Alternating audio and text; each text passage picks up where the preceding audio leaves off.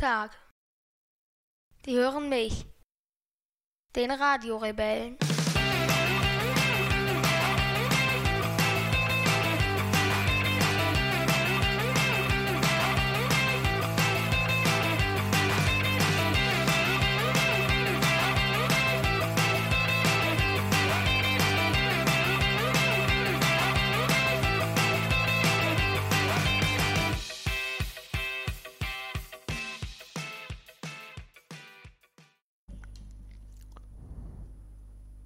24. September, genau 21 Uhr. Dienstag. Ja. Ja. War letzte Woche, glaube ich, auch Dienstag, ne? Mhm. Ja. Am Mittwoch ist ja ein spätes Zeitpunkt zum. Ja, deswegen kam ich wieder ein wenig unter Druck. Ich fühle mich schuldig. Zu Recht wahrscheinlich. Aber ich war auch gestern und heute ziemlich lange unterwegs. Von daher Ja. Ist dann immer ein bisschen, ist dann immer ein bisschen schwierig. Ja, du empfindest das immer als Glück. Ich empfinde das gar nicht so als Glück. Aber das ist ein anderes Thema. Ähm, was wollen wir heute besprechen? Mm, Den Film Interstellar, dann das Klimapaket, beziehungsweise äh, erstmal nur die CO2-Steuer Mhm. und dann noch die Pendlerpauschale. Okay. Äh, die Pendl äh, Pendlerpauschale ist dann Bestandteil der spektrographischen Minute. Und worüber wollen wir in der Einleitung sprechen? Ähm, über unseren Weg oder über den, den Satz meines neuen Buches Mhm. und über ähm, mein Praktikum. Genau. Dann lass uns doch damit gleich anfangen. Ich denke, Firmennamen lassen wir wieder außen vor, aber du kannst ja trotzdem so ein bisschen das, Haben wir was schon du. genannt? Ich glaube nicht. Ich glaube, wir haben beim letzten Mal auch extra keinen Firmennamen genannt. Und du musst halt auch immer dahingehend aufpassen. Ich weiß nicht, was du im Rahmen äh, deines Praktikums, was du überhaupt sagen darfst oder was gegebenenfalls, wo du einer gewissen Schweigepflicht unterliegst. Das weiß, Weiß ich auch nicht. Das weißt du auch nicht.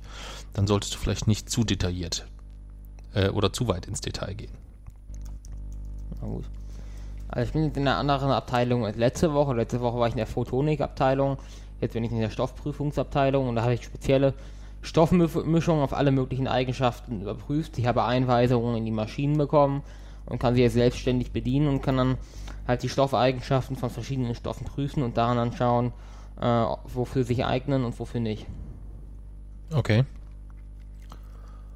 Und grundsätzlich muss man erstmal sagen, so hast du es mir in der letzten Woche gesagt, ähm, ist für dich das Praktikum im Vergleich zur Schule schon ein bisschen eine Belastung auch, kann man das so sagen? Anstrengend halt. Anstrengend halt. Ist halt Arbeit.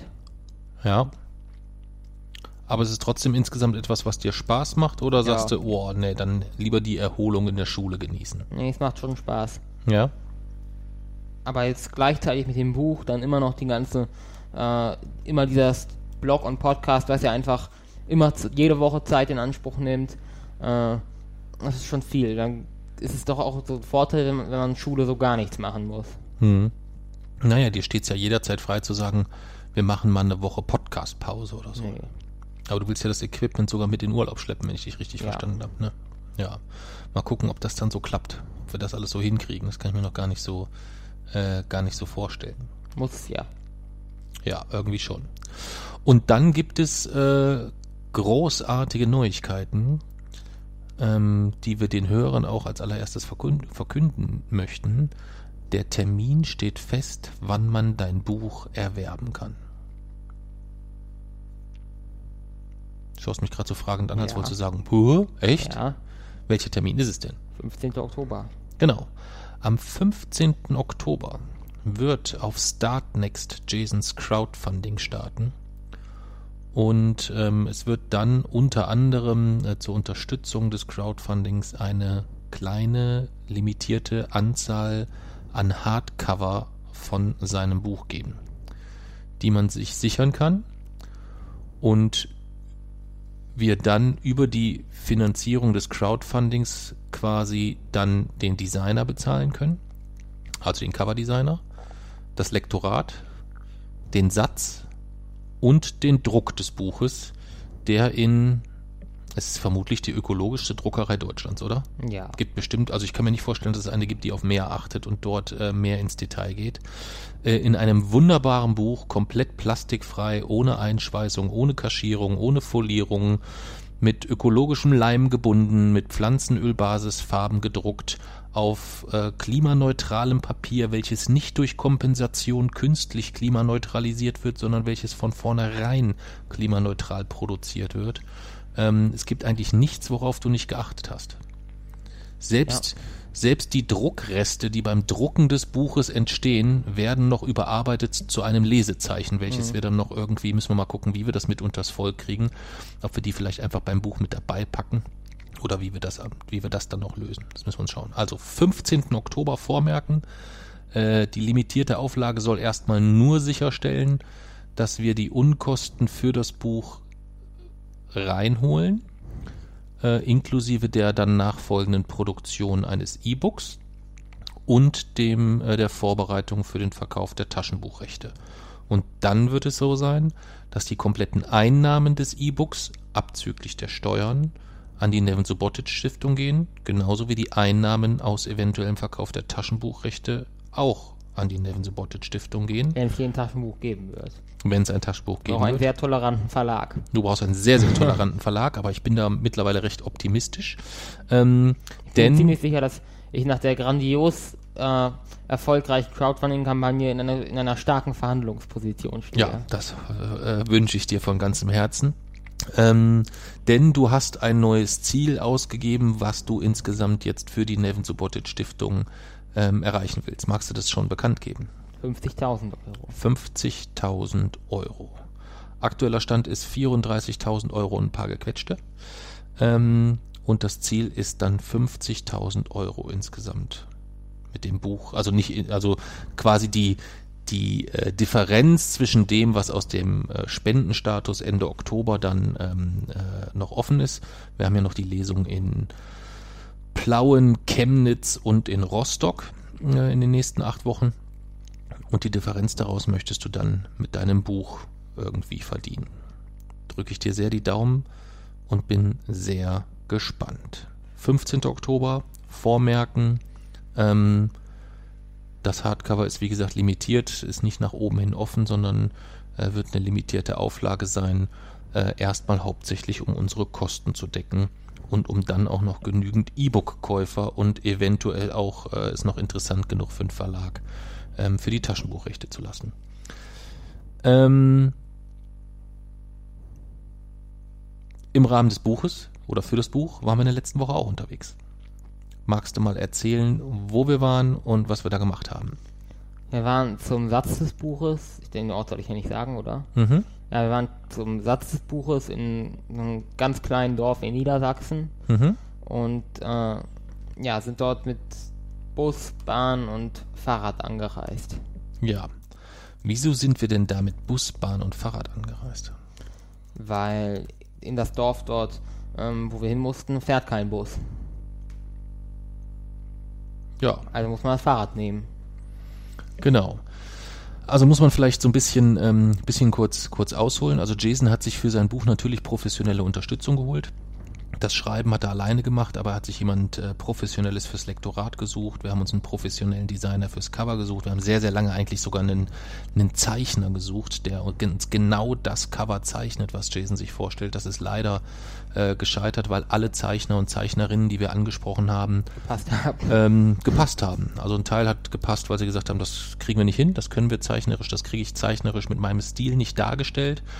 Ein Teil hat aus Termingründen gepasst. Ähm, das war sehr, sehr schade, weil dort äh, sehr, sehr viele Menschen dabei waren, deren Arbeit wir auch sehr schätzen und wo es insgesamt einfach auch, auch sehr stimmig gewesen wäre. Aber ähm, wir sind dann ausgewichen auf einen Buchcover-Designer, der quasi dann äh, deine Vorstellung bestmöglich, ähm, bestmöglich umgesetzt hat. Und ähm, wir haben auch jemanden gesucht für den Satz des Buches. Und bei dem Satz des Buches war die Entstehungsgesichte besonders schön, denn das ist jemand, der unseren Podcast hört. Und der dann gesagt hat, hey, wenn ihr für den Satz des Buches jemanden sucht, da helfe ich euch gerne. Ähm, sie macht das aktuell ehrenamtlich äh, für einen Verlag ähm, zusätzlich mit, wo ich gesagt habe, nee, das geht nicht, ehrenamtlich wollen wir nicht, beziehungsweise du hättest gesagt, ja, aber ich wollte das nicht, wenn, dann wollen wir das auch bezahlen. Und äh, haben uns jetzt mit der Hanna geeinigt soweit. Ähm, und mit der wollten wir uns dann am vergangenen Samstag treffen denn so ein Satz des Buches war jetzt erstmal etwas, wenn wir da erstmal auf das Inhaltliche angehen, wo man dann doch eine ganze Menge berücksichtigen muss. Oder? Was Ja. hast du jetzt denn den Tag für dich und für dein Buch zusammen mit der Hanna alles entschieden und festgelegt? Schriftart, Schriftgröße, Blocksatz oder äh, Flattersatz, äh, die Kapitel, die Einteilung der Kapitel, die Einteilung der Teile, die Seitenzahlen, ähm, oben diese Leiste, wo Kapitel und Seitenzahlen und so alles dran stehen, mm, das Format selbst, die Absätze, sowas halt. Genau. Anmerkungen. Genau, du hast in deinem Buch relativ viele Anmerkungen, wie sollen die platziert und positioniert werden, welche Schriftart nimmt man, welche Schriftgröße, wie ist das Verhältnis von Schriftart im Haupttext im Vergleich zu den Anmerkungen, äh, wie wird die Kapitelstruktur ähm, dargestellt sein, dein Buch ist in drei Teile aufgeteilt, wie löst man das wiederum, ähm, waren also doch eine ganze Menge äh, Dinge, die dann noch zu besprechen waren und ich fand's ich war ja nur der Außenstehende. Ich fand's mega spannend. Ja. War mir gar nicht so, äh, gar nicht mehr bewusst, auch so, was Schriften eigentlich alles ähm, auslösen, so insgesamt. Ja, dass also ganz viele Schriften erkennen und die dann erstmal sympathisch finden, bis man dann nach einer Zeit merkt, Moment, das ist ja einfach nur eine Google-Schriftart oder irgendwie sowas, die Ja. man einfach sehr, sehr häufig sieht oder so. Ja, fand ich sehr, sehr spannend. Ja, da waren wir am Samstag und ähm, da äh, wir nicht abgeholt werden durften mit dem Auto und da in diesem Ort äh, samstags und sonntags keine Busse verkehren und kein öffentlicher Nahverkehr stattfindet, sind wir für eine Strecke, die von uns mit dem Auto, ich sage mal, in einer Stunde 15 zu machen wäre, sind wir hier los um kurz nach sieben und waren dann so gegen 13 Uhr da. Also ja, fast sechs Stunden haben wir gebraucht für den Hinweg. Kurz vor Mitternacht wieder zu Hause. Und kurz vor Mitternacht waren wir wieder daheim. Ja, also wir waren insgesamt gute zwölf Stunden unterwegs für einen Weg, den man hätte in drei machen können, würde ich mal schätzen. Und hatten die wunderbare Mixtur an, äh, an Verkehrsmitteln Zug, Bus, nee, nee, erstmal Zug, Zug. Nee, Bus. Bus, Zug, Zug. Na, eigentlich sogar Bus, Bus. Zug. Stimmt, Bus, Zug. Bus, Zug, Zug, Bus, Fahrrad. Ja. Ja, das war unsere Kombination für den Hinweg und zurück. Fahrrad, Mhm. ähm, Zug, Zug, Bus, Bus. Ja, es war wunderschön. Wir hatten sehr viel Freude. Mir hat richtig der Hintern wehgetan, weil ich seit 20 Jahren das erste Mal, glaube ich, Fahrrad gefahren bin. Ähm, und die Beine haben uns wehgetan. Ja. Und wir haben auch ein bisschen abgekotzt zwischendurch. ja. So ein bisschen Hass war wieder da. Ja. Ja, aber es war trotzdem äh, alles in allem natürlich ein sehr wertvoller Termin, weil es auch auf der äh, Schiene jetzt weitergeht. Ähm, wir jetzt noch ein, zwei Sachen dort äh, nachzuliefern haben, aber dann dementsprechend eigentlich für den Buch soweit fast alles angestoßen ist. Seitenzahlenermittlung ist jetzt noch ein Thema im Rahmen des Satzes, dann das Cover und Design und, und Buchrückengröße nochmal. Das ist ja dann alles Crowdfunding, aber so fürs Buch ist dann Vorwort. Ähm, äh, Vorwort willst du noch, äh, willst du noch mal dran, aber fürs Buch steht dann eigentlich alles soweit, ähm, so dass man dann da auch durchstarten kann. Ja, ähm, wir werden über, äh, wir werden mit Hanna nochmal äh, eine Podcast-Folge dann auch aufnehmen. Die wird im Rahmen des, des Crowdfundings dann von Jason veröffentlicht werden, wo er mit Hanna dann einfach ein bisschen über das Buch spricht, über den Beitrag, den sie zum Buch geleistet hat und was so dort ihr Job war und vielleicht auch, wie sie das Buch empfindet. Und äh, wer bis dahin Hanna schon mal ein wenig kennenlernen möchte oder schon mal ihre Stimme hören möchte, der kann das tun im Viele Sein Podcast. Ähm, zu erreichen unter vielesein.de, V-I-E-L-E-S-E-I-N, also wie vielesein.de. Ähm, und dort äh, podcastet sie. Ähm, und es geht im weitesten Sinne, boah, wie erklärt man das? Äh, ich kann hier mal kurz am besten vorlesen. Viele sein ist der Versuch, unsere persönliche Perspektive der Öffentlichkeit zugänglich zu machen. Wir versuchen anhand unserer Erlebenswege, Ideen und Erkenntnisse anderen Menschen teilhaben zu lassen und Impulse zur Reflexion und Überprüfung eigener Ansichten auf die Thematiken rund um Traumatisierungen, Traumafolgen, Gewalt und auch den gesamtgesellschaftlichen Umgang damit zu geben. Ja, ähm, hört da rein, vielesein.de. Und äh, werden wir aber noch, auch nochmal drauf zukommen, wenn wir mit Hannah äh, das Buch besprechen und ihre Arbeit an Jasons Buch äh, in einer Podcast-Folge, die wir dann irgendwann im Oktober, glaube ich, aufnehmen. Ne? Hab, Ja. Termin haben wir jetzt noch gar nicht rausgesucht. Wir wissen auch noch nicht, wie wir das machen. Ja, das ist von der Anreise her. Ja. Ob, man, ob man dann vielleicht sagt, lieber Hannah, komm du doch mal Aber lieber man muss zu ja uns. auch alles mit Öffentlichen machen, ne? Das wird wahrscheinlich nichts Dann werden. wird das auch so nichts werden. Ja. Du kannst ja mal mit ihr schreiben, ob sie Lust hätte, Bus, Bus, Fahr nee, Fahrrad, Bus, Bus, Zug, Zug, Bus, Bus, Zug. Also das ist die Bedingung, sonst müssen wir wieder zu ihr kommen. Okay. Gut. Hanna, du hast uns gehört. Äh, bist du bereit, mit öffentlichen Verkehrsmitteln die Reise zu uns anzutreten? Bitte teile uns das mit. Ich mach's auch gerne. Du kannst ja auch alleine hinfahren. Damit habe ich ja schon gedroht am Samstag auf dem Was, Hinweg. ja, Ja. mor morgens früh, weil du richtig Morgens früher war ich richtig angepisst, weil es der einzige Tag war, wo ich mal hätte ein bisschen ausschlafen können. Und dann äh, stehst du morgens um sechs auf, um mit dir um sieben im Zug zu sitzen. Ähm, irre. Irre, irre, irre, ja. Was spannend war, als kleine Empfehlung, oder vielleicht, weil das ja äh, aktuell so im Rahmen dieses, äh, dieser ganzen Klimadiskussion so ein großes Thema ist für viele, ähm, es geht dann schon, wenn man jetzt mal die enorm lange Zeit außen vor lässt. Es war sehr unproblematisch, sich Räder zu mieten, Ja. war dann auch nicht so teuer wie diese äh, Räder, die man sehr, sehr häufig so an Shuttle-Stationen in der ganzen Stadt verteilt. Also wenn man da richtig zu einer Vermiet Fahrradvermietstation geht. Wir haben jetzt für zwei Räder für den ganzen Tag 19,90 bezahlt. Das ist okay, finde ich. Ja, für den ganzen Tag äh, ist das absolut in Ordnung. Ich hätte mir einen etwas, einen etwas weicheren Sattel gewünscht, dann hätte ich auch nochmal einen, einen Fünfer draufgelegt. Aber man kann nicht alles haben. Ja. Aber deswegen, ja. Meiner Meinung nach, Leute, die dann sagen, nein, eine Strecke für, ich bin nicht bereit für eine Strecke von 140 Kilometer fünf Stunden zu fahren, Hm. müssen, sollten meiner Meinung nach dafür extra zur Kasse gezogen werden. Ich bin sehr gespannt, denn äh, wir kommen ja da gleich auch thematisch noch zu. Ähm, wenn ich so die Diskussionen verfolge rund um ähm, zum Beispiel, äh, du hattest jetzt irgendwie auf Twitter geschrieben, äh, in Verbindung mit der Pendlerpauschale, Für Autofahrer gestrichen werden soll. dass die deiner Meinung nach für Autofahrer gestrichen werden sollte und dafür für den ÖPNV verdoppelt oder irgendwie sowas, ich weiß es nicht genau. Äh, da gab es ja jedenfalls recht äh, intensive Reaktionen drauf.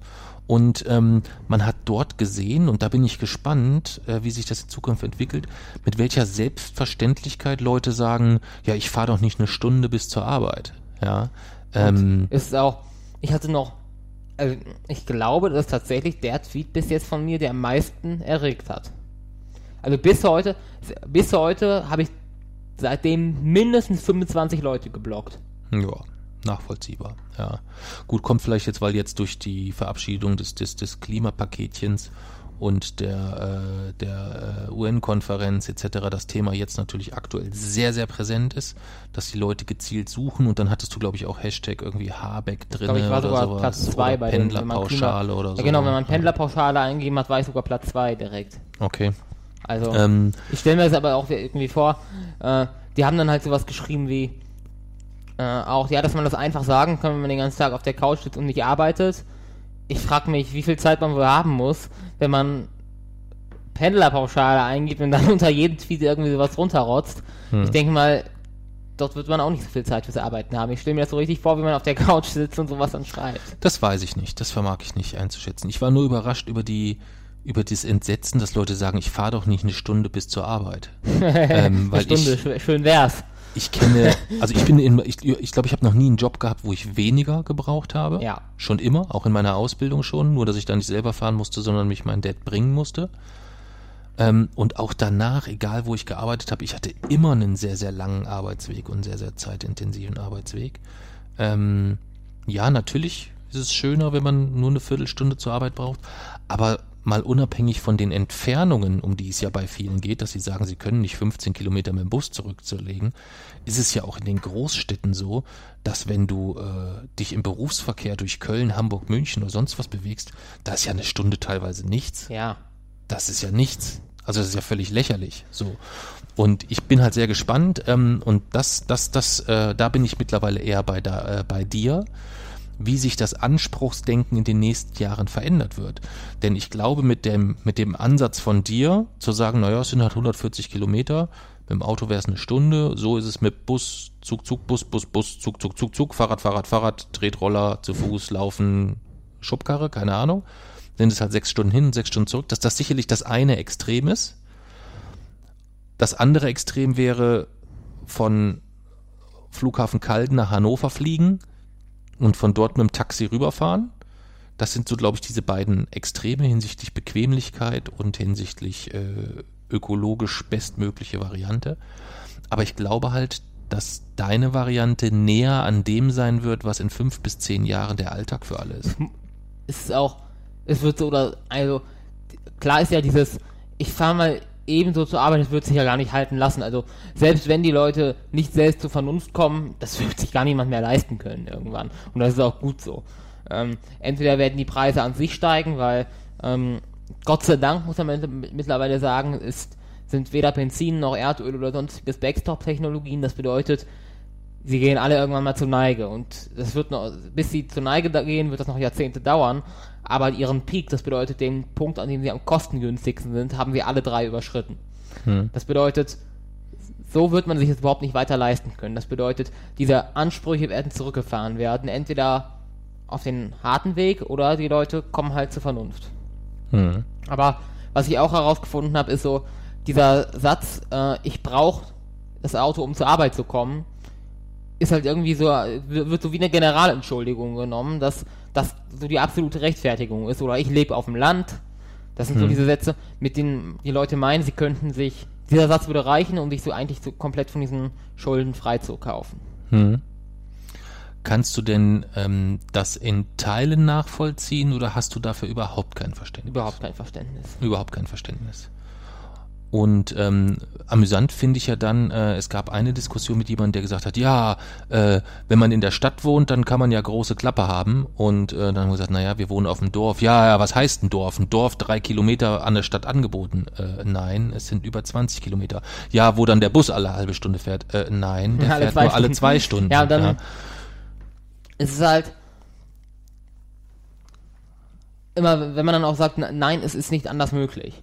Hm ich habe es ja schon mal gesagt, wir haben unsere Mission innerhalb von drei Jahren um 75 Prozent gesenkt, ein Drittel davon allein im Verkehrssektor äh, und das eben, wenn die äh, der Unterschied, der Zeitunterschied zwischen Bus und Auto in die Stadt 40 Minuten beträgt, alle zwei Stunden ein Bus, äh, also allein der Fahrtunterschied beträgt 40 Minuten, die Realität ist ja deutlich länger, weil man auf den nächsten Bus warten muss. Mhm. Und wie gesagt, deswegen habe ich weder für Leute, die sagen, ich brauche das Auto, um zur Arbeit zu kommen, Verständnis, noch für Leute, die sagen, ich brauche das Auto, den Blick auf dem Land Verständnis, ähm, sodass ich dann, wie ich jetzt teilweise auch gesagt habe, sagen kann, ja, dann mal eine Runde Mitleid, aber diskutieren werde ich darüber nicht. Ähm, denn das war ja auch eigentlich der, der Kern des Tweets, dass ähm, das Klima nicht darüber diskutiert, ob man nun das Auto braucht, um zur Arbeit zu kommen, oder es ist halt egal. Es hört sich dann so empathielos an, habe ich ja auch zurückbekommen, aber es ist halt die Wahrheit. Es ist nun mal so und äh, ich sehe mich dann auch so ein bisschen als Vertreter des Klimas, das ja so keine Stimme hat. Und dementsprechend diskutiere ich natürlich auch nicht. Hm. Ich finde es sehr, sehr spannend zu beobachten, weil ich ähm, einerseits natürlich ganz, ganz viel Verständnis habe für Menschen, die sagen, ja, hör mal zu, äh, ich muss gucken, ich habe meinen Job, äh, Jobs wachsen ja auch nicht auf den Bäumen. Also es gibt ja auch ganz, ganz viele, die äh, ihren Job so wie er ist, händering brauchen, die nicht irgendwie schnipsen und 23 Alternativen haben und die wissen, hey, ähm, ich muss da morgen hinkommen, ähm, ich muss da morgens hinkommen, ich muss abends wegkommen und ich muss auch mal anstatt acht mal zehn Stunden kloppen und wenn ich da mit dem Auto nicht hinfahre, äh, sondern mit dem Bus, dann kommen da vielleicht nochmal eine Stunde, dann bin ich halt jeden Tag 13, 14 Stunden weg. Ja. Dann sage ich, wie gesagt, eine Runde Mitleid. Hm. Mehr kann ich dazu nicht sagen. Hm. Ich kann natürlich nachvollziehen, dass das aus äh, dem Mund eines 14-Jährigen, der noch nie in seinem Leben in Anführungszeichen gearbeitet hat, auf Dauer ähm, natürlich dann schon auch sehr arrogant klingt. Ne? Ich habe ja auch gesagt, aber soll ich jetzt warten, bis ich das erstmal gearbeitet habe und kann mir erst dann äh, sowas, kann dann erst dann sowas sagen? Also wenn es darum geht, dann wird es bis dahin vermutlich zu spät sein. Hm. Äh, und ich, ich kann, aber ich kann auch jeden, der dieses Argument nimmt, kann ich jetzt auf die rechte Hand versprechen, dass ich äh, genau diese These in zehn Jahren auch nochmal unterschreibe. Hm. Das weiß ich. Das weiß ich. Aber es ist natürlich schon schwer für jemanden, dem dein Tweet jetzt so vor die Nase gerotzt wird, klingt das natürlich immer sehr, sehr überheblich, sagen wir mal so zum Teil. Ähm, auch sein. wenn ich, wenn ich, wenn ich es inhaltlich, äh, inhaltlich natürlich vollkommen unterstütze und nachvollziehen kann. Ich habe ja jetzt auch nochmal etwas mehr Kontext geliefert, äh, sage ich dann ja, erzähle ich in einer spektrographischen Minute darüber, wo Mhm. ich meine Position nochmal detaillierter geschildert hat, habe. Okay. Dann lass uns den, äh, den, den, den, den Rückblick auf die Woche vielleicht kurz, äh, kurz abschließen mit einer letzten kleinen Geschichte, wo es so um das Thema ähm, Veränderungsbereitschaft geht. Darüber reden wir ja eigentlich letztendlich, wie weit, inwieweit ist die Gesellschaft äh, bereit, sich sich auch irgendwo anzupassen, zu verändern, sich neuen Rahmenbedingungen zu fügen und so weiter. Und äh, da haben wir heute was im Bus erlebt. ja, so jetzt. Ja, erzähl mal, weil ich finde, eigentlich ist das ein sehr, sehr schönes Beispiel für unsere Gesellschaft und warum wir nicht den Arsch aus der Hose kriegen. Obwohl ich tatsächlich der Meinung bin, dass andere da mehr ausgefressen haben in der Situation. Aber mal schauen. Also, wir sind da heute äh, dann mit dem Bus aus der Stadt zurückgefahren zu uns nach Hause. Und äh, ja, es war so halb sieben und wir sind dann in den Bus eingestiegen und haben uns dann hinten dahingesetzt. Und dann ist halt äh, so eine äh, weitere Frau reingekommen und äh, hatte die, äh, so ihre Fahrkarte und in der Hand so einen Starbucks-Becher. Äh, To-Go-Becher versteht sich, Einweg. Und ist dann damit hindurchgegangen, hat der Busfahrer die zurückgeholt und hat, äh, da hat sie nochmal die Karte gezeigt, aber dann hat der Busfahrer ähm, ihr gesagt, nein, sie dürfen mit dem äh, Starbucks-Becher nicht in den Bus reingehen, weil das ist halt verboten. Äh, Essen und Trinken im Bus oder offene Getränke. Und dann das ist ihr egal, hat sich auf ihren Sitz gesetzt und dann hat fünf Minuten lang der Busfahrer war schon so ein bisschen, ist dann schon so ein bisschen aggressiver geworden auf sie eingeredet. Der ganze Bus, die Leute wollten nach Hause, es war ja, die meisten hatten ja einen Arbeitstag hinter sich, da waren welche, die haben irgendwie noch, äh, wollten zu ihren Kindern und so und haben alle auf sie eingeredet. Ähm, ja, sie solle jetzt rausgehen und sie hat sich dann tatsächlich aber beharrlich geweigert und ist da einfach so locker sitzen geblieben. Ja. Und war da nicht sehr einsichtig.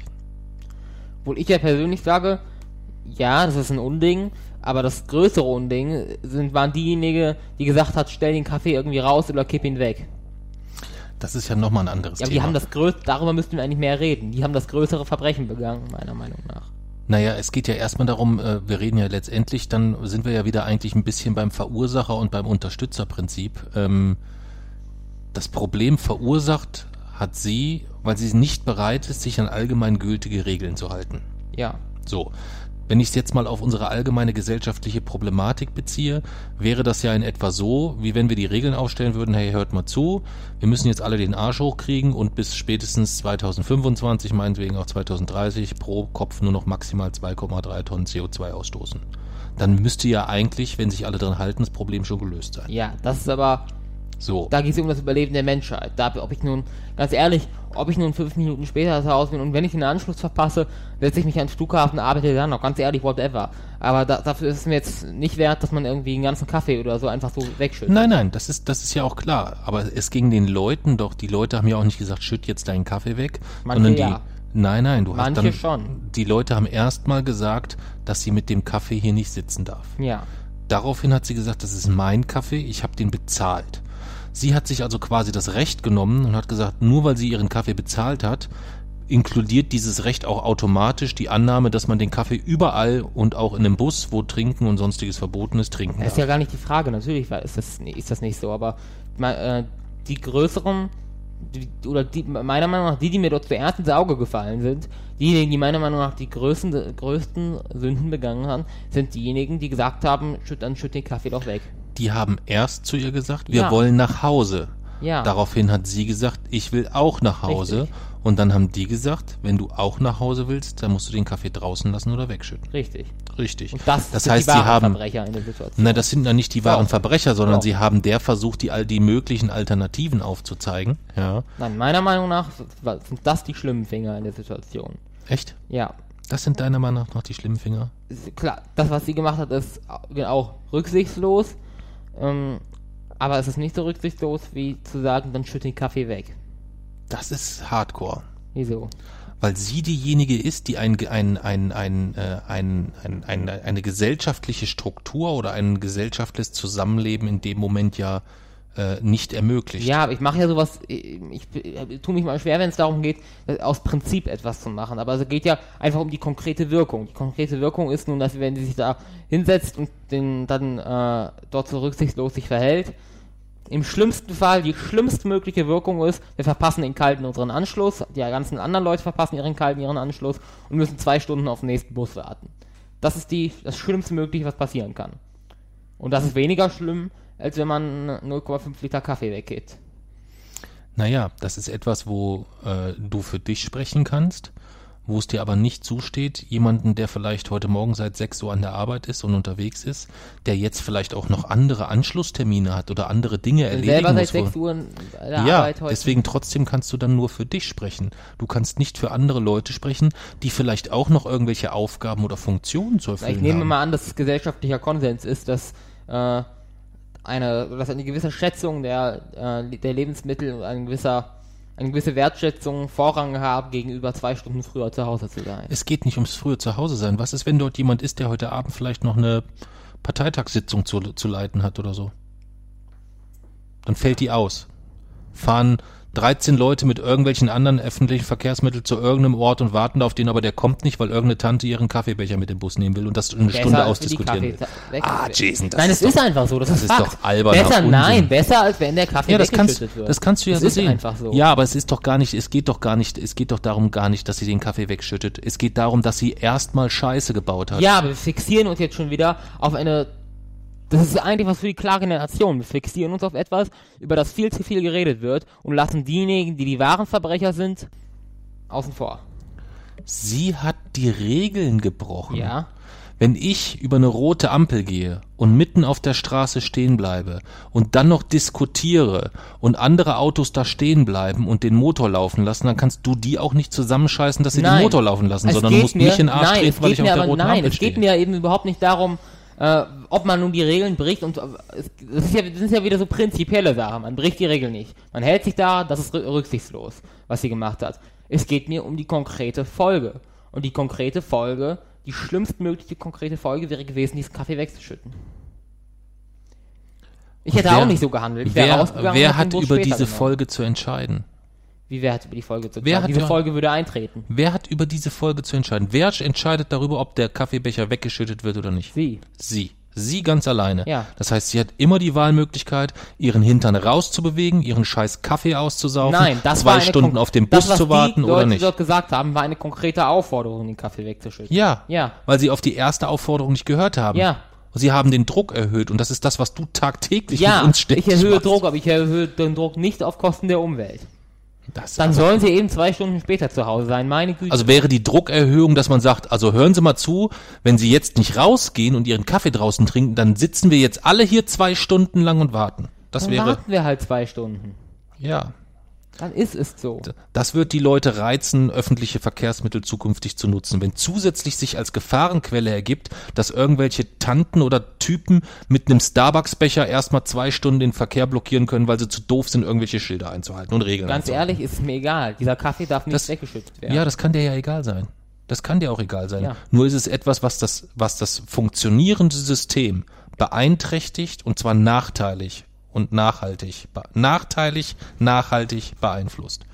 Wenn mir das dreimal die Woche passiert, glaubst du allen Ernstes, ich hock mich noch in den Bus? Was willst du denn machen? Ja, dann nehme ich, setze ich mich kannst du dir gar nicht leisten bei unserer Steuer. Ja, na und, das ist mir Ja, egal, das ist mir die Steuer dreimal wert. Ja, das kannst du dir aber, Nein, da kannst du, das ist jetzt, das ist absolut utopisch, rechne dir das mal aus. ja, das ist mir doch Dann, egal. dann, das wird dir dann aber nicht mehr, das kannst du dir, das das kannst du dir fünfmal leisten. Wenn du das äh, regelmäßig machen würdest, wärst du im Jahr 2000 Euro los, aber locker. Ja. Und zwar zusätzlich zu dem, was du jetzt hast. Du würdest absolut bankrott gehen, du wärst pleite. Suche ich mir Innerhalb nie. kürzester Zeit. Und dann müsstest du wahrscheinlich noch Vega Veganer werden, um deine 2,3 Tonnen noch hinzukriegen. Also Mhm. Ja. das ist jetzt völliger Unsinn. Wieso? Vielleicht ist es mir das wert. Suche ich mir. Außerdem habe ich dann so viel Zeit gewonnen, wenn ich mit dem Auto fahre und statt mit dem Bus, dass ich mir einen Nebenjob suchen kann. Da kann ich die, das kann ich die Steuer locker von zahlen. Das ist un es geht ja nicht um die Steuer, es geht um die verbindlichen äh, Ziele, die du, denen du Mhm. unterworfen bist. Das bedeutet, und die kannst du nicht durch Kompensationszertifikate einfach so. ja gut, das ist ja noch nicht final geklärt, ne? Ja, aber es wird nicht so laufen, dass du alles so wie jetzt bleiben kannst und dann äh, Kompensationszertifikate kaufen kannst. Egal wie wir es konkret lösen, das wird ja nicht die Lösung sein. Ja, aber wieso darfst du dann kompensieren und ich nicht? Grundsätzlich würde es nicht sein, so dass Kompensieren verboten ist, aber es wird irgendwie, wir müssen irgendwie gucken, welche Rolle Kompensation dort genau einnehmen kann. Ja, also aber die Rolle wird nicht sein, wir lassen alles so wie es ist und kompensieren es. Ja, und die Rolle wird auch nicht sein, für meine Flüge gilt Kompensation, für alles andere nicht. Die Nö, aber wir werden sein. es schon realitätsnah machen. Und Genau. zwar so, und zwar so dass Aber Kompensation bei Flügen durchaus äh, insgesamt wertvoller ist als Kompensation zum Beispiel Autofahren und doch. Nein. Da kannst du dir sicher sein. Nein, da kannst Weil du alles sein. andere wäre Whataboutism. Es wäre nämlich, äh, du würdest politische Entscheidungen treffen, die nicht auf Fakt basiert sind, die nicht auf Wissenschaft basiert sind, sondern die auf, ähm, die auf öffentlichen Stimmungen basiert sind, die auf emotio emotionalen Entscheidungen basiert sind. Und, äh, Jetzt kommst du mit. AfD-Sprech um die Nein, Ecke. aber so ist es nun mal. das ist Ich Unsinn. meine, also wenn du, wenn du die jetzt äh, die Angaben, die auf der Website des Betreibers einer Non-Profit-Organisation ähm, stehst, wenn du die leugnest, dann kannst du ja nicht sagen, du leugnest keine Fakten.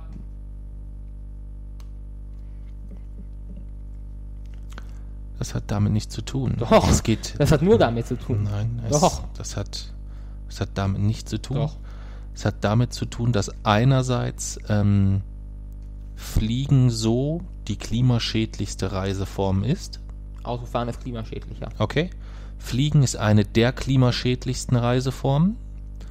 Ähm, auch wenn es glo am globalen CO2-Ausstoß äh, 3%. äh, Pillepalle unter 3%, glaube ich sogar. Also das ist, das ist nicht der, das ist nicht der Rede wert. Nichtsdestotrotz ist bei einem, äh, bei einem Flug, bei einem normalen Flug pro Jahr, sagen wir mal von, nehmen wir, nehmen wir einen Flug äh, in die USA hin und zurück, kannst du deine 2,3 Tonnen knicken. Du bist nicht der direkte Verursacher. Das bedeutet, du kannst die 2,3 Tonnen nicht 100% an dein Budget anrechnen lassen. Das haben wir ja beim letzten Mal schon versucht, äh, eindeutig zu klären und du hast, nicht und du hast gekommen, das weil du es, nicht weil nicht verstanden Nein, weil hast. du es ja. nicht verstanden hast. Du hast immer noch nicht, und ich ganz ehrlich, es ist auch so ein bisschen letzt, wie in der letzten Folge und täglich grüßt das Murmeltier. Ich habe einfach keine Lust. Du wirst es nie verstehen und ich weiß es mittlerweile auch, weil ich habe deinen Fehl Denkfehler verstanden und ich weiß, dass du ihn nicht ausräumen ka werden kannst.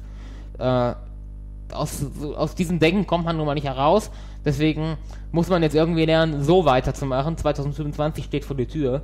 Und äh, ich werde jetzt auch nicht darauf ankommen lassen, irgendwelche wichtigen Klimaziele daran an, an Dinge da- daran zu knüpfen, ob du nun ein Klimaprogramm äh, verstehst oder nicht. Sondern ähm, es wird verbindliche Handlungsvorschriften geben und die werden umgesetzt werden. Genau. Und da wird es definitiv so sein, dass ein Urlaubsflug nicht leichter zu kompensieren ist als die Fahrt zum Arzt mit dem Auto. Ganz sicher wird es so Das sein. wird es Ganz nicht. sicher. Das wird es Ganz nicht. sicher. Da wirst du mich als vehementen Gegner in der Familienvereinbar in der Familiensitzung sehen. Und ich werde Und ich bin mir Form, sicher, Ich werde jegliches Klimagesetz blockieren, welches diese oder welches so fern von Fakten entfernt ist. Und du kannst dir sicher sein, dass der bitte Druck, nicht, bitte nicht Fakten mit persönlichen Vorlieben das ist keine ne? persönliche Vorliebe. Und du kannst dir sicher sein, dass ihr sp spätestens in zwei Jahren für, auch für ein, plötzlich nämlich dann wird sich das Blatt wenden. Dann werdet ihr für ein Klimagesetz betteln. Denn ihr werdet nämlich diejenigen sein, die saftigen Sanktionen zu bezahlen haben, wenn sie ihre Klimaziele verkacken, während ich die 2,3 Tonnen nächstes Jahr hole. Du holst überhaupt keine Aber ganz 2,3 sicher. Tonnen, weil du nächstes Jahr nach China fliegst, Sportsfreund. Richtig, und diese 2, die ich, diese, diesen Flug kann, werde ich mir nicht zu 100% an mein Budget anrechnen lassen. Das wäre nämlich Unsinn. Du kannst nicht ein Flug, du kannst ja nicht, du verursachst diese Emissionen nicht. Sie müssen angerechnet werden, aber dieses Verursacherprinzip muss berücksichtigt werden. Mhm. Wir können meinetwegen auch so tun, als wäre Fliegen das, das direkte ähm, Verursacherprinzip und nicht das Unterstützungsprinzip und erhöhen dafür die Steuer um Autofahren nochmal. Aber Autofahren und Fliegen kann und wird nicht gleich behandelt werden. Gut. Dann werde ich mit meinem Chef sprechen, dann fliege ich jetzt immer nach München. Nein, Wieso nicht? weil das auch nicht funktionieren wird. Wieso soll das nicht funktionieren? Weil die Kompensationen Nee, teurer kann- sein werden als alles andere dann. Ja, wieso? Ich, ich, hab, ich kann mal gucken. Also ich glaube nicht, dass das so viel kostet. Dann kommt ein Gesetz und das verbietet Inlandsflüge. Das ist überhaupt Ach. Inlandsflüge, da ist es nicht mehr das Verursacherprinzip. Das ist, immer, das ist immer noch das Unterstützerprinzip. äh, Unterstützerprinzip. Aber es ist halt, da ist äh, die Alternativlosigkeit nicht mehr da ist die Alternativlosigkeit nicht mehr vorhanden. Ach so, aber bei Urlaubsflügen so um die Welt, da ist die Alternativlosigkeit was anderes. Du kannst mir gerne sagen, wie ich sonst schaffen soll. Das Forschungszentrum, überzeug mir das Forschungszentrum davon, anders nach China zu kommen und ich, ich fahre mit dem Fahrrad dahin. Du kannst doch mit, mit dem Zug hinfahren. Dann überzeugt das Forschungszentrum Wieso davon, muss ich das denn machen? Hä? Das ist doch nicht mein Job. Ja, meine Wieso ist es denn mein Job, deinen CO2-Ausstoß zu regeln? Mein CO2-Ausstoß werde ich schon regeln. Ich bin zum dritten Mal hintereinander derjenige mit dem geringsten CO2-Emissionen Ja, der gesamten Familie. Also um meine, um meine CO2-Emission würde ich mir an deiner Stelle gar keine Sorgen machen. Also wir können das gerne nochmal nachrechnen, aber ich würde mal behaupten, dass du auch in diesem Jahr wieder der Spitzenreiter bist. Hey, genau. Ich bin, doch, ich bin mit Abstand, mit großem Abstand und das zum dritten Jahr hintereinander der geringste CO2-Emittent in unserer ganzen Familie und werde das auch in Zukunft bleiben. Exklusive aller Flüge. Ich werde der Erste sein, der die Ziele von 2,3 Tonnen erreicht. ich werde sie Exklusive bereits Flüge. vor 2022 erreichen und ich bin schon jetzt deutlich unter dem familiären Durchschnitt von 6,3 Tonnen. Exklusive Flüge. Das hat damit nichts zu tun. Es geht um die Emissionen. Es gibt keine konkreten Handlungsvorschriften, es gibt Emissionsziele. Diese werde ich erreichen. Ich werde sie als Erster erreichen, ich werde sie schneller erreichen als ihr und ich werde sie zuverlässiger erreichen als ihr. Wenn man die Flüge einfach so tut, als würden die nicht stattfinden. Nein, wenn man das Produzenten und das, das Verursacher und das Unterstützerprinzip angemessen und realitätsnah unterscheidet. Verhänge ein Gesetz, welches Flüge für jeden Mitglied unserer Familie verbietet und ich werde zustimmen. Verhänge ein Gesetz, welches die Steuern für Flüge verzehnfacht und ich werde zustimmen. Aber ich werde auf keinen Fall, ich werde Gesetzen, die der, die Umwelt schützen, immer zustimmen. Ich werde aber keinen Fakten zustimmen, die ganz einfach keine Fakten sind.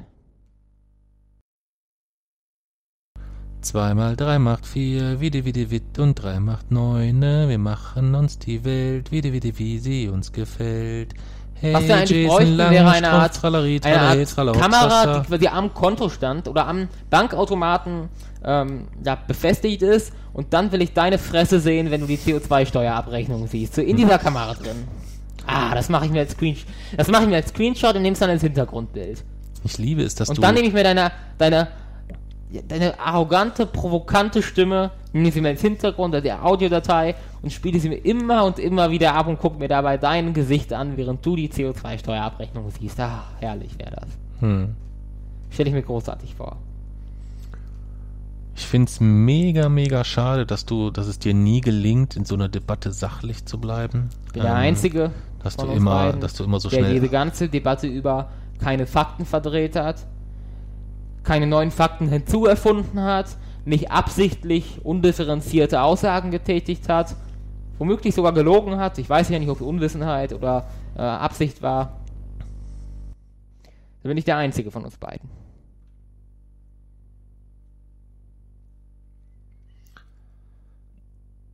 Fliegen ist eine eher klimaschädliche Reiseform, denn über den Ausstoß von CO2 und anderen Schadstoffen wird die Umwelt belastet. Doch wie viel Emissionen erzeugt ein einzelner Passagier überhaupt, wenn er sich ins Flugzeug setzt? Das hängt natürlich von der geflogenen Distanz ab, aber auch von der Buchungsklasse.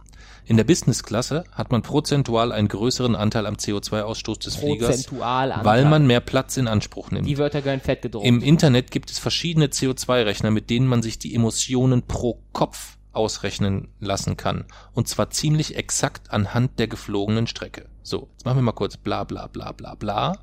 Laut dem CO2-Rechner der gemeinnützigen Gesellschaft Klima Klimaktiv ist ein Passagier auf einem Economy-Flug von Düsseldorf nach Mallorca und zurück für den Ausstoß von 0,75 Tonnen CO2 verantwortlich. Die eine Person. das stimmt so nicht.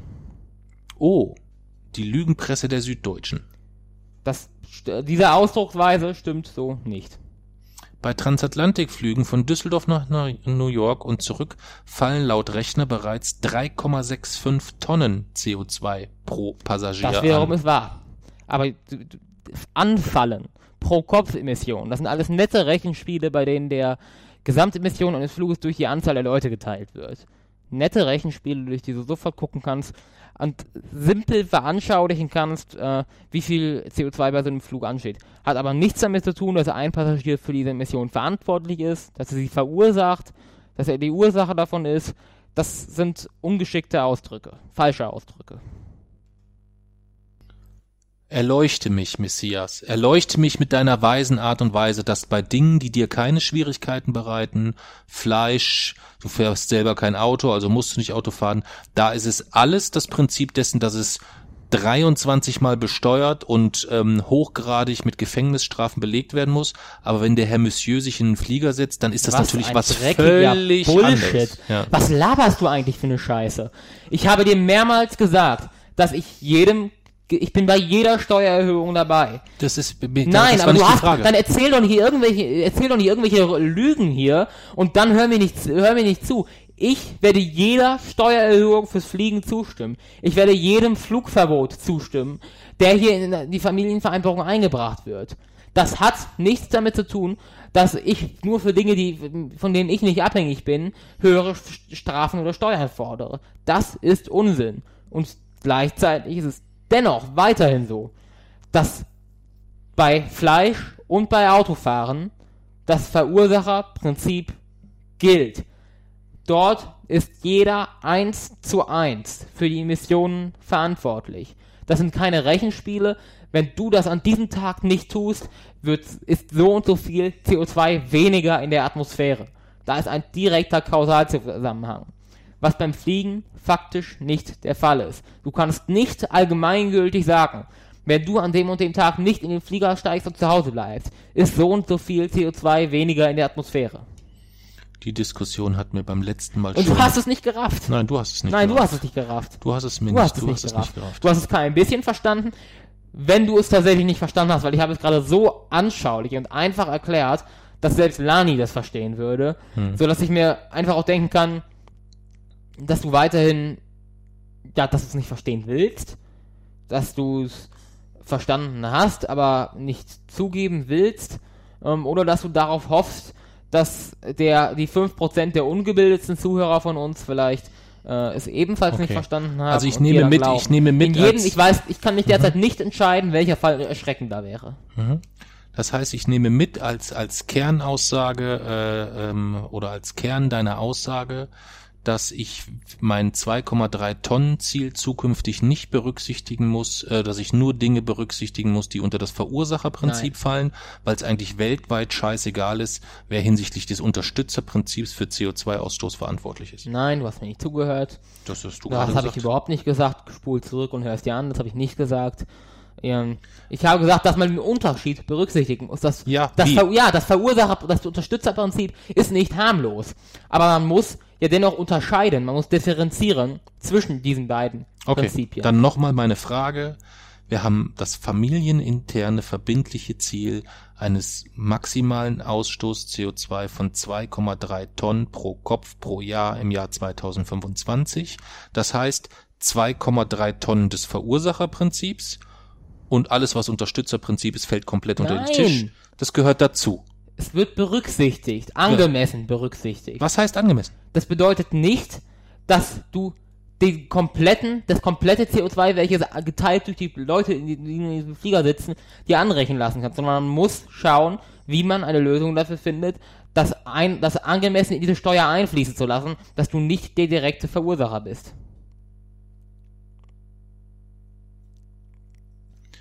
Wenn in diesem Flieger 100 Leute sitzen, die Ja. für 100 Tonnen verantwortlich sind, Ja. dann muss jeder von denen eine Tonne übernehmen. Wenn einer aussteigt, müssen die anderen 1, noch was bezahlen oder was. Richtig, ja. Es macht aber keinen Unterschied. Wenn nur einer drinne sitzt, muss der eine 100 Tonnen nehmen. Ganz Ja. einfach. Es macht aber keinen Unterschied. Ja, aber du kannst doch nicht Tonnen unter den Tisch fallen lassen. Wie Nein, soll wir denn lassen das? ja auch keine Tonnen unter den Tisch Doch, fallen. lässt du. Nein, tun wir nicht. Wir lassen doch überhaupt keine Tonnen unter den Tisch fallen. Es geht ja, es geht insgesamt darum, wie man dieses CO2 nicht nur kompensiert, sondern vermeidet. Und du bist nicht der direkte Produzent Ja. dieses CO2. das habe ich bestens verstanden. Du lässt es aber nicht, du hast den, immer noch nicht den Paradigmenwechsel verstanden zwischen diesen beiden Systemen. Denn Doch. du ver verfällst dann schließlich in deinen Vorschlägen und deinen Beispielen immer wieder in das alte Muster zurück. Nein, ich Doch. verfalle nur in das Muster, das ich gerne wissen möchte, ob das dann zukünftig bedeutet, dass das und das Dinge, die, wo ich über das Unterstützerprinzip CO2-Ausstoß verursache, keine Rolle spielt. Nein. Und wenn es eine Rolle spielt, in welchem Umfang es eine Rolle spielt. Zählen die Tonnen nur zur Hälfte? Sind es nur 20 Prozent der Tonnen, die da sind? Ist das etwas, das sucht man sich aus, je nachdem, wie man gerade Bock hat? Ist das etwas, wenn es dein Flug ist, zählt's nicht? Wenn es bei mir was anderes ist, zählt's voll oder doppelt? Da habe ich von dir noch nichts Plausibles gehört. Es geht darum, dass ich werde jetzt keinen, äh, das ist noch Phase 1 unseres Klimaprogramms, dass wir werden dann natürlich detailliert darüber sprechen, wie wir genau diese Ziele dann gestalten. Wir wissen ja momentan noch nicht mal die Zwischenziele, wir wissen noch nicht mal, äh, wann tatsächlich wie viel gespart werden muss. Ähm, aber es wird irgendeinen Mechanismus geben, der das festlegen muss und es muss sich daran orientieren, wie viel CO2 wir als Familie dann in diesem Jahr tatsächlich auch emittieren. Diese reell von uns anfallenden Emissionen, diese müssen berücksichtigt werden. Hat aber jetzt erstmal nichts mit meiner Frage zu tun. Doch, dann hast du Ja. mir nicht zugehört. Aber ich werde dir jetzt auch keine weiteren Fragen beantworten. Du stellst mir immer dieselben Fragen, ich antworte dir, du raffst es nicht, du willst es nicht machen. Und Okay. deswegen verstehe ich jetzt auch nicht. Du stellst letztlich immer wieder dieselbe Frage. Ja. Ja. Weil ich eigentlich Und ich habe dir immer wieder darauf geantwortet und du verstehst es nicht. Hm. Gut. Das heißt, letzter Versuch von meiner Seite, vielleicht fällt dann der, fällt's dann wie Schuppen von meinen Augen. Ich fliege nächste Woche in die USA hin und zurück. Hat für meine Klimabilanz gar keine Auswirkung oder welche, welche Auswirkung? Das werden wir darüber abstimmen müssen. Ich bin kein Diktator, ich kann das nicht alleine entscheiden. Wieso müssen wir denn darüber abstimmen? Weil wir über das komplette Klimaschutzprogramm, wir haben darüber abgestimmt, dass wir bis 2025 Ja, aber du 2,3 hast dir doch, du hast dir doch in der Vergangenheit schon den, den Punkt rausgenommen, dass du gesagt hast, da hast du für dich schon berechnet. Wenn du sagst, du bist der niedrigste Klimaemittent in der Ja. Familie, dann hast du ja die Flüge für dich schon rausgerechnet. Meine Flüge habe ich derzeit, meine Flüge habe ich derzeit mit einbezogen. Aber unterkompensiert. Also hast du den Ausstoß selbst nicht mit einbezogen. Ich habe den Ausstoß auch mit einbezogen. Mami hat ihre, ihre Autofahrten ja auch kompensiert. Ja. Ja. Und dennoch werden sie mit einbezogen, genauso wie meine Flüge. Sie werden mit einbezogen. Aber dann bist du ja nicht der niedrigste ich bin Emittent. mit Abstand der niedrigste Emittent. Dann solltest du mal nachrechnen. Das, das habe ich, das, das hab ich natürlich nachgerechnet. Wie Mhm. Auf die- gesagt, die Rechnung, die Rechnung kannst du mir ja mal präsentieren. Das Auf kann ich dir gerne ich zeigen. Aber ich Gerne. wer- werde jetzt auch nicht weiter mit dir darüber diskutieren. Es bleibt bei meiner mit Berechnungen unterlegten Aussagen, mit Berechnungen, deren Zeichen du noch nicht mal verstehen würdest vermutlich, Hm. dass ich zum dritten Mal hintereinander der geringste CO2-Emittent unserer Familie ist, dass ich unsere Klimaziele erreichen werde, die schneller erreichen werde, als gefordert ist, äh, und maßgeblich dazu beitragen werde, dass wir sie als gesamte Familie erreichen. Ohne mich gäbe es diese Ziele nicht. Ohne mich wären wir jetzt immer noch bei 20 Tonnen CO2-Ausstoß. Mit mir sind wir jetzt bei 6,3 und mit mir werden wir auf 2,3 kommen. Wegen mir. Mhm. Ich habe auch nicht gesagt, dass ich deswegen nicht dankbar bin. Ich sehe es aber trotzdem schon so, dass die Leistung, die dazu erbringen muss, dass ich meinen Arsch genauso morgens um fünf aus dem Bett wuchten muss, um zweieinhalb Stunden mit dem Bus durch die Gegend zu eiern oder an einem irgendwelchen Bahnhof noch anderthalb Stunden warten müsste, obwohl ich einfach noch hätte zu Hause bleiben können, mit dem Auto fahren müssen. Das mache ich nicht, Das Hörer. ist das, das ist das eine. Ja, du hast es da auch etwas gemütlicher mit Schule. Da kannst du dich, da kannst du dich gerne drüber belustigen, aber Genau, solange aber ich derjenige bin, der wie ich 300 mich darüber Stunden im Monat kloppt, ist das Und erstmal wie etwas, ich wo mich wir, wo wir belustige. Oh Mann, oh Mann, oh Mann. das oh kannst du, das kannst du gerne tun, Jason. Das ist Das Wahnsinn. ist, so- wenn ich dein, wenn ich, wenn ich so einen gemütlichen Schulstundenplan hätte wie du, äh, wäre das für mich klar, auch überhaupt kein alles Thema. klar, ja, ja, ja, ja, ja. Jetzt wird's, jetzt wird's lächerlich. Mhm. Jetzt wird's echt lächerlich. Wie du deine Privatzeit verbringst, ist, äh, ist das Privat ist es, jetzt endlich. es ist ganz ehrlich, man merkt einfach, man merkt, dass man ein neues System nicht mit denjenigen bekommt, die am alten System profitieren. Du bist ein Kapitalist, ein Liberalist, du profitierst vom jetzigen System und mit dir wird es keine Revolution geben. Denn du gehörst zu denjenigen, die das alte System überhaupt stützen, die vom alten System profitieren und die das alte System errichtet haben. Und daher wird es mit dir ganz sicher kein neues geben. Wir wollen über den Film Interstellar sprechen. Ich höre. Interstellar, Moment. Also, sehr realistisch geht es damit los, dass in der zweiten Hälfte des 21. Jahrhunderts ähm, die Erde im Grunde genommen im Arsch ist. Ähm, die Biosphäre ist durch unsere CO2-Emissionen stark beschädigt. Ähm, es können kaum noch Menschen auf der Erde leben. Es gibt Staubstürme, äh, Krankheiten, Epidemien brechen aus. Also so ziemlich das, was passiert, wenn wir tatsächlich so weitermachen in der zweiten Hälfte des 21. Jahrhunderts dann. Ist sozusagen Endzeit-Szenario. Die NASA wurde aufgelöst, also hochoffiziell wurde sie aufgelöst. In Wahrheit ist es aber tatsächlich so, dass sie im Untergrund weiterforscht, ähm, aber es, wird so als verpönt angesehen, weil Raumfahrt kann man sich derzeit ja überhaupt nicht mehr leisten so. Ähm, und zu dem Zeitpunkt ist es bereits so, dass man äh, das sowas wie also sowas wie Wurmlöcher, dass man das entdeckt hat. Ähm, und ein, eines dieser Wurmlöcher befindet sich in unserem Sonnensystem äh, am Planeten Saturn und führt in eine andere Galaxie.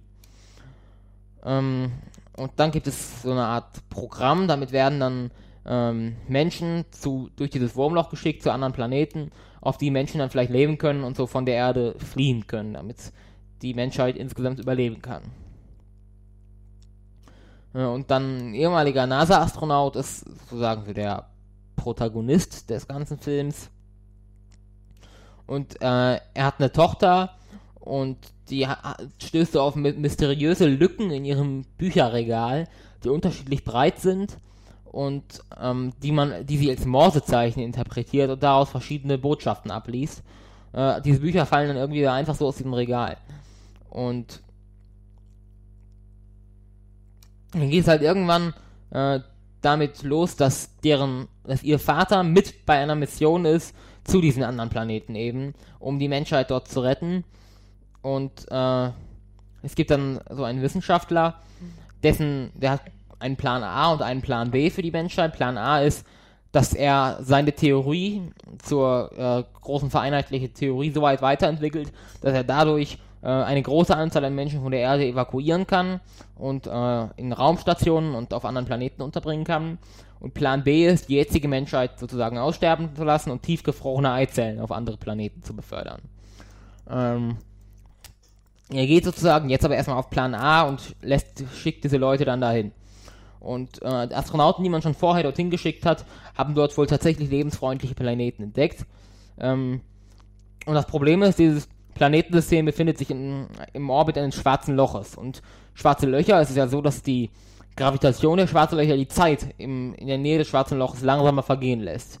Mhm, sodass es dann so ist, dass eigentlich die Tochter weiß, ihr Vater bricht jetzt aus, auf ins schwarze Loch und dadurch, dass die Zeit in der Nähe des schwarzen Loches langsamer vergeht, äh, vergehen, während dann in, in der Nähe des schwarzen Loches irgendwie ein paar Minuten vergehen, vergehen auf der Erde viele Jahre.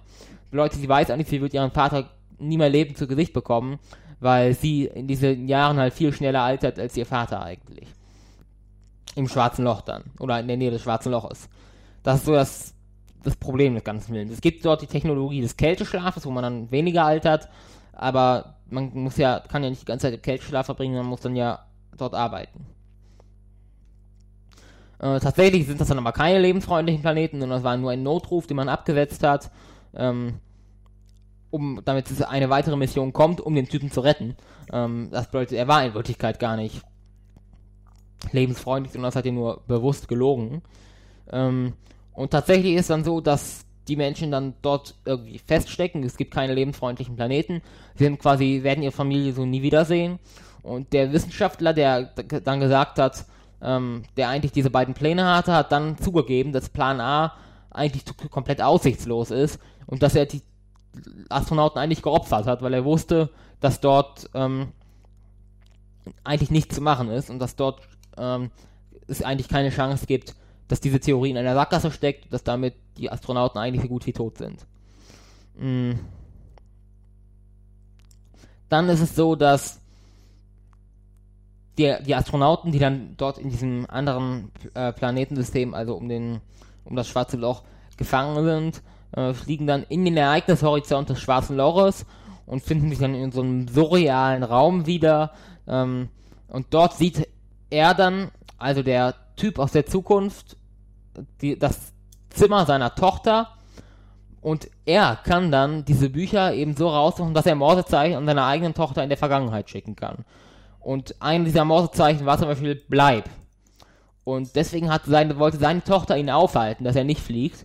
Äh, und dieses Morsezeichen bleibt, kam nicht von einem Geist, sondern von ihm aus der Zukunft, weil er jetzt ja weiß, dass diese, ähm, dass diese Theorie nie geben wird und dass somit eigentlich alles umsonst war und sein Vater damit geopfert ist, ihr Vater damit eigentlich geopfert ist. Tatsächlich funktioniert es dann aber so, das Ende ist meiner Meinung nach dann so ein bisschen einfallslos, dass diese Theorie dann eben doch irgendwie, dass sich das vereinen lässt, dass es diese Theorie gibt, dass dadurch eine große Anzahl an Menschen äh, von der Erde dann in Raumstationen deportiert äh, worden werden konnten und dass dadurch dann der Vater gerade noch rechtzeitig dann von diesem schwarzen Loch zurückkommt und äh, noch gerade so rechtzeitig nur um dann seine Tochter, sie ist inzwischen 90 Jahre, ähm, noch zu sehen, bevor sie dann stirbt. Und er ist eigentlich auf der Erde 124 Jahre alt zu dem Zeitpunkt dann schon. Mm, aber er ist halt kaum gealtert, der, weil er halt in der Nähe dieses schwarzen Loches war. Mhm. Punktzahl? Punktzahl ist bei mir relativ hoch. Zum einen, weil weil natürlich einfach es ist ein sehr, sehr wissenschaftlich realistischer Film. Ähm, Wurmlöcher, mathematisch möglich, physikalisch glaube ich es nicht, aber ist es alles möglich. Es wurde auf die Effekte geachtet, es gibt keine Geräusche innerhalb des Weltraums.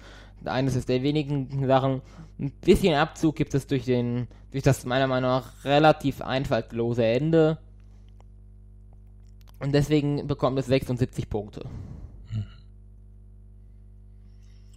Von mir bekommt der Film 5 Punkte. 5? Mhm. Wieso? Weil ich zu doof bin, um ihn zu verstehen. Nächstes Thema ist, äh, das machen wir etwas kürzer und kompakter.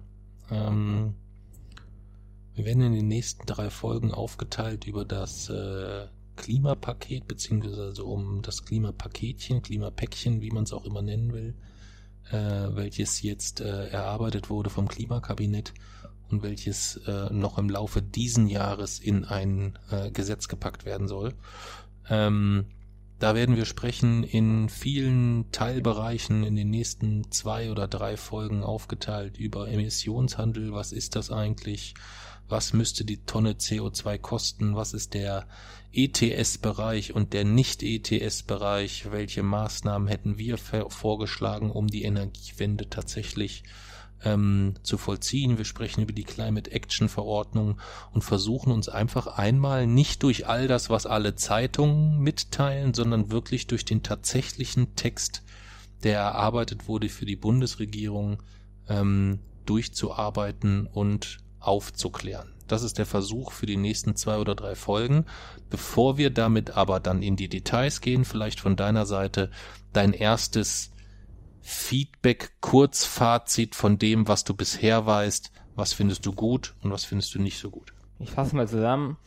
Ähm, normalerweise ist es ja so, dass man als Wissenschaftler stets darum bemüht ist, irgendwie sachlich und nüchtern zu bleiben, das Ganze ruhig zu analysieren, zu kritisieren. Von diesen Eigenschaften habe ich mich entledigt, als ich das erste Mal von diesem Klimapaket gehört habe. Mir fehlten, kurz gesagt, die Worte für das, was man dort CO2-Abgabe genannt hat. Der Einstiegspreis von 10 Euro gleicht etwa einem ausgestreckten Mittelfinger. Ähm, das ist Wirkung null. Die Erhöhung der Pendlerpauschale, habe ich alles schon zu gesagt, sendet etwa das Signal an die Leute, die äh, mit, einem Arbeit, mit einem Auto zur Arbeit fahren, ist okay. Ihr seid ja, ihr seid ja die Stütze unseres Landes, ihr dürft das. Ähm, manchmal auch völliger Unsinn, dass man die jetzt erhöht und äh, der überhaupt keine ökologische Lenkungswirkung gibt. Der Ausbau der neue, erneuerbaren Energien geht, wird viel zu langsam äh, vonstatten gehen. Damit wird sich niemals das wieder gut machen, was die äh, CDU mit der Solarbranche angerichtet hat. Damit sie wird sich nie das wieder gut machen lassen, dass wir die Windkraft viel zu langsam ausbauen, wie wir es jetzt äh, derzeit tun. Ähm, das einzig Gute ist, dass die äh, Boni für den Austausch von Ölheizungen steigen werden, radikal steigen werden. Die machen immer einen sehr großes, großen Anteil der privaten CO2-Emissionen aus. Das ist gut, aber auch dort ähm, Ähm, also wird, es, wird, wird die, äh, der Bonus bis zu 40% betragen. Ähm, der Ausbau neuer Ölheizungen soll verboten werden, aber erst ab 2026 und dann nur in Gebäuden, in denen eine klimafreundlichere Maßnahme möglich ist. Also auch da ist das einfach zu spät. Das war's? Ja. Gut. Spektrographische Minute. Spektrographische Minute. Und geht es dann tatsächlich ja um die Pendlerpauschale. Am Anfang nochmal ein bisschen um das Klimapaket selbst. Ähm, darum, äh, was so ein bisschen auch wie das entstanden ist und was dort jetzt genau drin steht. Dann wird die Pendlerpauschale selbst erklärt. Ähm, es werden so ein bisschen das aufge das es wird so ein bisschen das aufgeklärt, was äh, immer ja auch falsch erzählt wurde, wobei zu viel diskutiert wurde. Ähm, und ich komme dann, oder ich vertrete eigentlich meinen Standpunkt dort, dass die Pendlerpauschale für Autofahrer komplett abgeschafft gehört und ja, werde das dann dort auch begründen. Gut. Malzbiertaufe müssen wir noch machen. Nee, fällt ja. heute aus. Nein, die, Mal. die, können wir nicht ausfallen lassen. Wieso nicht? Weil wir die jetzt ja auch machen müssen. Ich möchte aber heute auf niemanden ein Malzbier trinken. Wieso? Weil ich das in der nächsten Folge machen möchte. Wieso? Weil ich das so möchte. Das macht doch gar keinen Sinn. Okay. Lukas, dann, äh, Lukas ist unser neuester Unterstützer auf Steady. Ähm, du bist der erste Steady-Unterstützer, der zwei Malzbier-Folgen bekommt. A, heute einmal in dieser Folge, wo man wunderbar diese ganz besondere Beziehung zwischen Vater und Sohn in jedem Satz spüren konnte, diese Liebe, diese Zuneigung, dieser gegenseitige Respekt, der dort in jedem Satz mitschwingt. Deswegen trinken wir ähm, dieses äh, trinken wir heute nicht äh, das Malz der Firma Punkt Punkt Punkt, sondern in jeder Folge äh, widmen wir das Malzbier einem unserer Steady-Unterstützer. Das ist heute Lukas. Und das wird auch in der nächsten Folge Lukas sein, weil ich ihm nicht so eine Folge widmen möchte, sondern eine vielleicht, die nicht nur positiv anfängt mit der schönen Nachricht, dass am 15.10. das Crowdfunding für Jasons Buch startet, sondern vielleicht auch mit einer Folge, die einigermaßen einen positiven und schönen Verlauf hat, auch wenn es bei unangenehmen Themen sicherlich immer mal ein bisschen rappeln darf. Dann hat der Lukas Zeit, uns nochmal mitzuteilen, ob er wirklich auch ganz sicher Lukas heißt, denn in seiner E-Mail-Adresse äh, könnte man auch gegebenenfalls den Namen anders ableiten. Ähm, und dann würden wir in der nächsten Folge nochmal auf dich trinken. Prost, Lukas. Vielen Dank für deine Unterstützung.